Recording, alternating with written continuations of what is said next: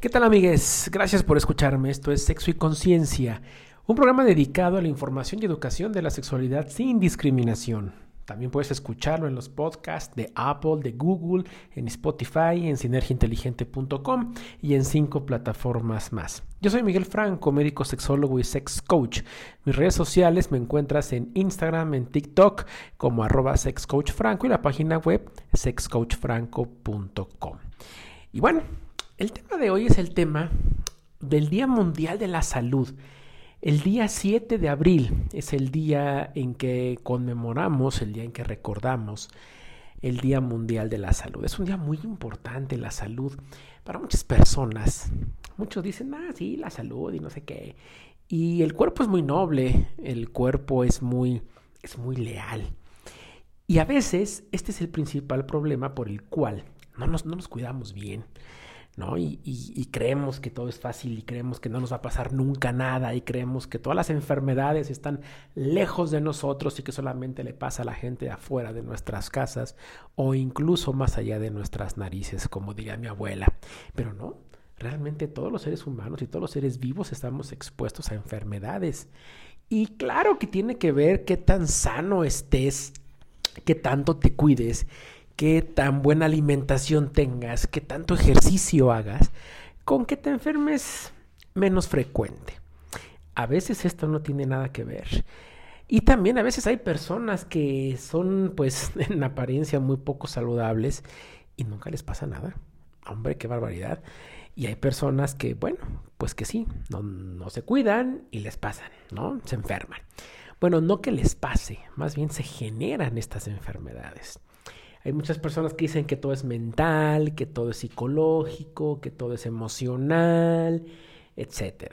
Y bueno, ¿qué hacemos con esta salud? ¿Qué tan importante es para ti la salud? Yo he escuchado muchas veces que se dice, ¿no? A mí, eh, dame, dame, dame salud, Dios, dame salud, universo, o en quien tú creas, o con quien platiques, ¿no? Y lo dicen, dame salud y yo me encargo de todo lo demás.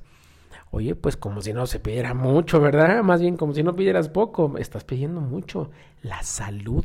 ¿Y de qué forma la salud puede ser eh, real, realmente algo positivo en nuestras vidas? Claro, la salud siempre va a ser positivo. Pero ¿qué haces tú para que realmente sea positivo? Para que realmente tengas salud. ¿Por qué dejarlo todo en manos de un Dios, ¿Por qué dejarlo todo en manos del universo, de las energías, incluso de la genética? Porque a veces se comenta, yo genéticamente soy muy sano, soy muy sana y seguramente tienes razón. Y está padrísimo, o sea, está increíble que genéticamente esté sano o sana. Bueno, está súper bien. Pero eso se puede modificar para bien y para mal. Y eso pues no sé qué tan padre lo veas.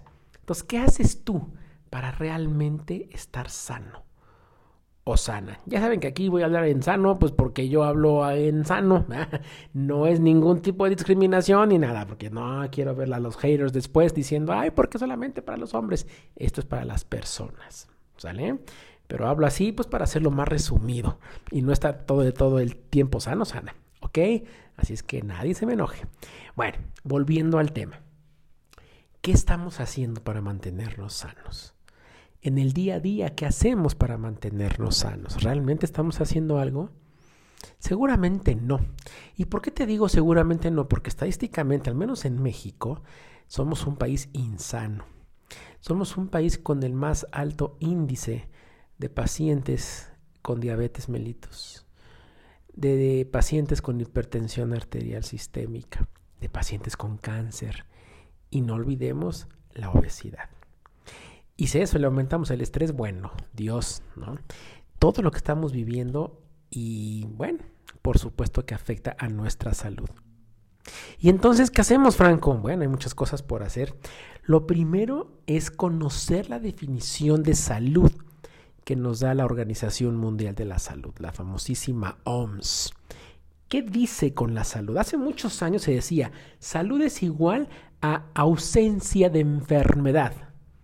Uy, ya entramos en problemas. Porque actualmente, afortunadamente, ya no es así. Ha habido cambios y qué bueno que ha habido cambios. Son cambios que se requieren hasta en las definiciones. Actualmente la salud se define como el equilibrio de las tres esferas principales en nuestras vidas la biológica, la psicológica y la social. Claro, como sexólogo no puedo dejar fuera la salud sexual, que es el equilibrio también de estas tres esferas, más la cuarta esfera, que es la sexual. Pero eso hablaremos en otra ocasión. En esta ocasión solamente hablaremos de las tres esferas para poder definir salud. Es el adecuado equilibrio entre las esferas biológicas, psicológicas y sociales. Es decir, no solamente basta con no tener enfermedad física, sino también con que no haya una enfermedad o que no haya un desequilibrio en la parte emocional, en la parte psicológica y claro, en la parte social. Es decir, si no estamos bien con nuestra sociedad, también vamos a tener algo que se podría llamar como enfermedad social. Entonces requerimos tener el equilibrio en estas tres esferas porque si no, entonces no tendremos salud. Conste que no estoy diciendo que siempre que haya ausencia de salud significa enfermedad. No.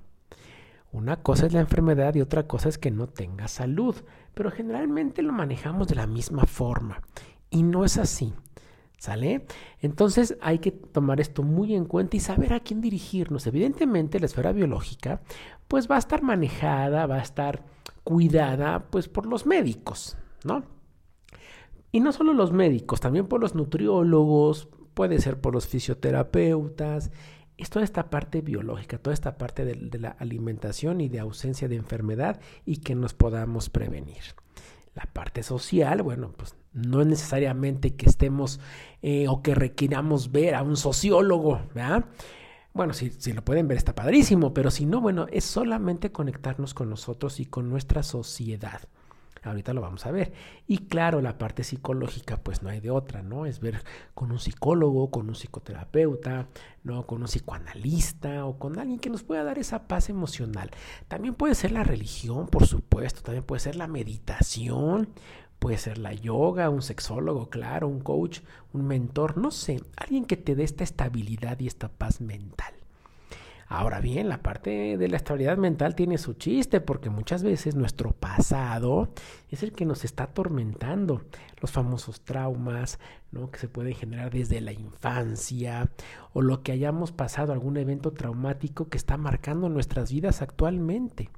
Y eso requerimos trabajarlo con un psicólogo, con un terapeuta, con un psicoanalista.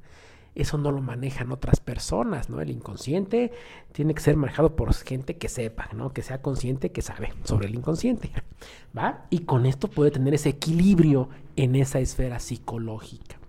Entonces, como verán, no es nada más de enchilamesta, no es nada más de que, ay, sí voy a tomar agüita y listo. No, es algo mucho más allá para que en la actualidad podamos tener una una correcta concordancia entre la definición de salud y nuestro estilo de vida.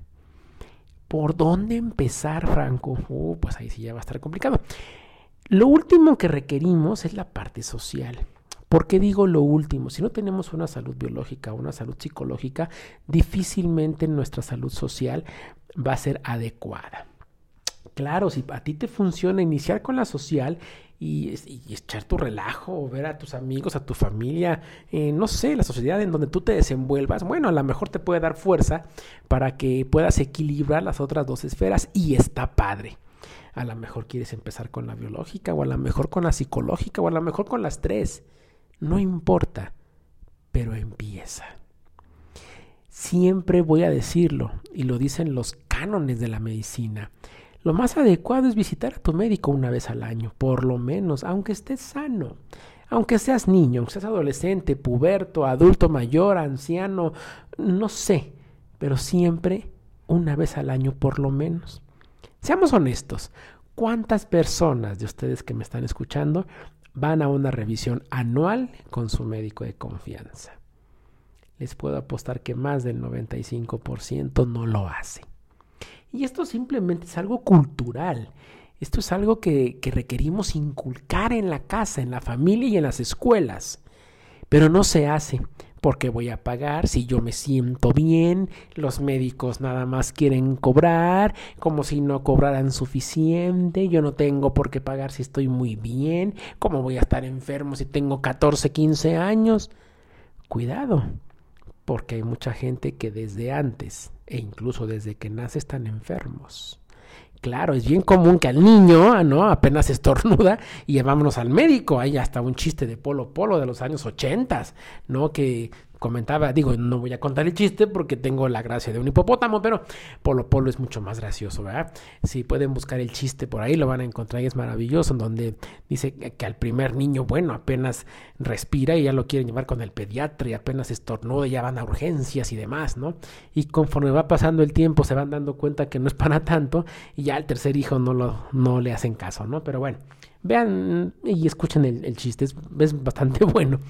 A lo que voy es, cuando es un niño, cuando es un bebé, generalmente le ponen mucha atención por la inexperiencia, ¿no? Pero después se deja y ya no lo llevan al médico a sus revisiones, ¿no? ¿Por qué lo voy a llevar? Pues para eso, para prevención. La mejor medicina es la preventiva. Más bien, la mejor medicina es la prevención. ¿Ok? Prevenir lo que nos puede pasar. Prefiero lavarme las manos que ir al médico a, a que me cure una diarrea. Y si a eso le aumentamos que en México tenemos esta cultura de la automedicación, imagínate nada más. Seamos honestos, todos nos hemos automedicado en algún momento y lo seguimos haciendo. Como voy a ir al médico por una gripa, a lo mejor ni es gripa y tú ya te automedicas y ya te autodiagnosticas la patología. Es una simple diarrea, hombre. Algo me cayó mal. Es que no me lavé las manos es una roncha, hombre, se me quita. Ahí tengo mocos, pues sí, pues es que hace frío y, y es la alergia. Y ahí lo dejan. Eso no es salud. No estamos bien equilibrados. Y eso nos va a afectar, por supuesto, en la parte psicológica y en la parte social. Y es a lo que quería llegar. Cuando hay un desequilibrio en una esfera, se desequilibran las otras dos. Si psicológicamente o emocionalmente no estoy bien, se van a desequilibrar tanto la social como la biológica. Porque es cierto, hay estudios que avalan que la mayoría de las enfermedades son emocionales. ¿Por qué? Porque cuando tenemos una inestabilidad emocional, nuestras defensas bajan. Y eso, por supuesto, es mucho más sencillo de poder tener algún tipo de enfermedad. Y claro, si psicológicamente no estoy estable, socialmente seguramente tampoco lo voy a estar.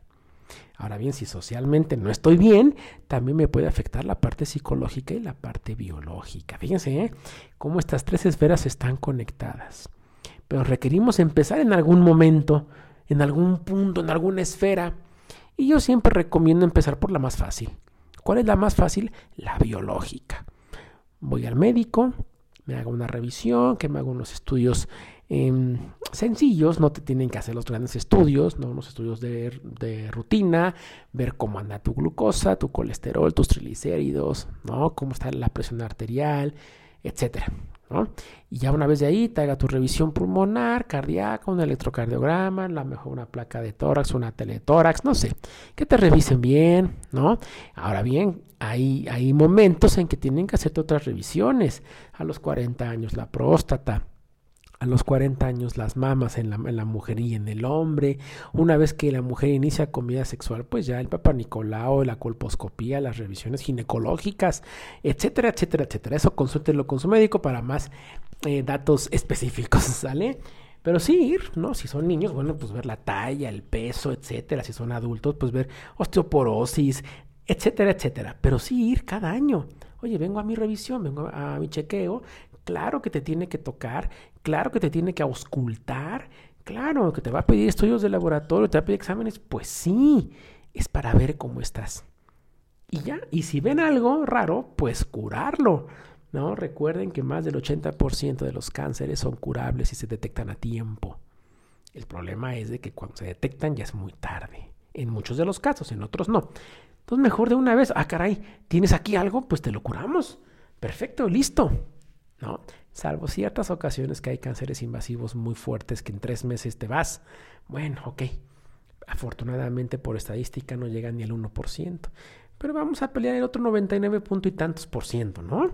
En cuestión de cáncer, pero también ver cómo anda el azúcar, oye, como que te, te, está subiendo, ah, pues ve al nutriólogo, ¿no? Que tenga una buena alimentación, etcétera y demás. Es bueno ir con el nutriólogo que te diga que sí puedes comer, que no puedes comer, no, tampoco se trata de quitar todo lo rico, ¿verdad? Pero sí saber comerlo. Bueno, pues ahí está, ahí voy y punto. Y así, eso es lo más fácil. Ya después está en una terapia psicológica. Lo decía Odín Dupeirón, este gran actor, director, productor, escritor y demás, ¿no? Que la terapia psicológica debería ser parte de nuestra canasta básica. Y estoy totalmente de acuerdo con él. Todos, todos requerimos tener a nuestro psicólogo, a nuestro terapeuta por toda nuestra vida. Y a lo mejor tener periodos de descanso y de reposo. Y a veces se dice, ah, es que es una rentita. Pues sí, es parte de la salud, es parte de tu esfera psicológica y más bien no es parte, es casi todo. Para estar bien, para comprender nuestros probables traumas que tengamos, nuestro pasado, vivir bien nuestro presente y entender por qué somos así. Porque a veces decimos, ah, es que lo heredé. No, no es cierto. Hay muchas cosas que son adquiridas y son aprendidas. Pero para ello requerimos ir a terapia. Lo que pasa es que tenemos la cultura de que, ay, ¿por qué voy a ir a terapia si no estoy loco? No, si estuvieras loco irías al psiquiatra y te meteríamos un psiquiátrico. Para empezar, tendríamos que definir qué significa loco. Pero bueno, ese es otro boleto. Vayan con un terapeuta. Tengan sus propias consultas psicológicas. Créanme que les va a ir súper bien. A veces uno sale enojado, a veces sale uno llorando, a veces sale muy reflexivo, a veces sale uno triste. Pues sí, estamos enfrentándonos a nosotros mismos. Y eso es muy importante y te cambia, por supuesto. Hay profesiones como en sí la psicología, la sexología, que requerimos estar siempre con nuestro terapeuta, ¿no? Por nuestras funciones que desempeñamos, pero deberían ir todas las personas, tengas una carrera o no, y si la tienes la que sea, no importa, eres un ser humano, eres un ser vivo, requieres ir a terapia. ¿Desde qué edad? Bueno, ahí sí es muy variable. Pero sí, requerimos ir. Y a lo mejor en algún momento dejamos de ir un par de años, tal vez, o un año, yo qué sé, o unos meses, no sé. Pero regresar. Eso es parte de... Y eso es para toda nuestra vida, para tener esa esfera tan importante en un excelente equilibrio. Y por supuesto la última, pues la esfera social, ¿no? ¿Qué vamos a hacer? ¿Qué nos gusta hacer? ¿A dónde nos gusta ir? ¿Con quién nos gusta socializar? ¿Con quién me voy a juntar? Oye, si a mí no me gusta el fútbol, ¿por qué me he de juntar con pura persona que le gusta el fútbol? Eso no me hace sentir bien. Me aburro. Pues no estés ahí. Regresa cuando se haya acabado el fútbol. Es un ejemplo que pongo. Oye, si a mí me encanta el teatro, ¿por qué no me junto con personas que les gusta el teatro? Y voy a poder platicar de muchas cosas y aprender y aportar y a sentirme bien y a reírme. No lo sé. Pero esa parte social es muy importante. Elige bien a tus amistades. A veces las elegimos por tradición. Pues es que lo conocí en la primaria y pues ya no nos caemos bien, pero pues, pero bueno, ahí va. No. También los, los amigos y las amistades tienen fecha de caducidad. Y no está mal decir, oye, ya no somos compatibles en nada, ya no la pasamos bien, ya nos aburrimos, pues, pues bye, ¿no? Y a lo mejor nos veremos después de, algunos años y recordaremos cosas y está lindo. Pero no es a fuerza ser amigo toda la vida. Dicen por ahí, la, la, amistad es para siempre. No, tampoco. Ni el amor es para siempre, ni la amistad es para siempre, ni nada es para siempre. Nada. Hay que entenderlo bien y aceptarlo como es. Tampoco las parejas, ni los padres, ni los hijos. En algún momento cada quien toma su propio camino. Y está padrísimo, ¿no? Hay que aprovechar y hay que recordar el camino o los recuerdos que nos dejaron en ese mismo camino cuando nos juntamos con estas personas. Y está súper bien. Así es que bueno, esa es una de las formas, es una sugerencia, por supuesto, para que podamos tener una adecuada salud, tener un equilibrio entre la esfera biológica, psicológica y social y ahora sí poder decir que tenemos salud según la definición de la Organización Mundial de, la Salud. Y recuerden que el Día Mundial de la Salud es el día 7 de abril. Y por eso dedicamos este podcast al Día Mundial de la Salud. Bueno, pues muchas gracias por haber estado conmigo. No lo olvides, puedes contactarme en Instagram o en TikTok como arroba sexcoachfranco y en mi página web sexcoachfranco.com. Recuérdalo siempre, en cualquier momento vas a recibir información sobre sexualidad y eso cambiará tu vida para siempre. Recuerda que tener salud es tener una buena sexualidad. Entre otras cosas, por supuesto. Les mando un saludo. Recuérdalo. Eso cambiará tu vida para siempre. ¿De dónde prefieres que venga? Hasta la próxima. Chao.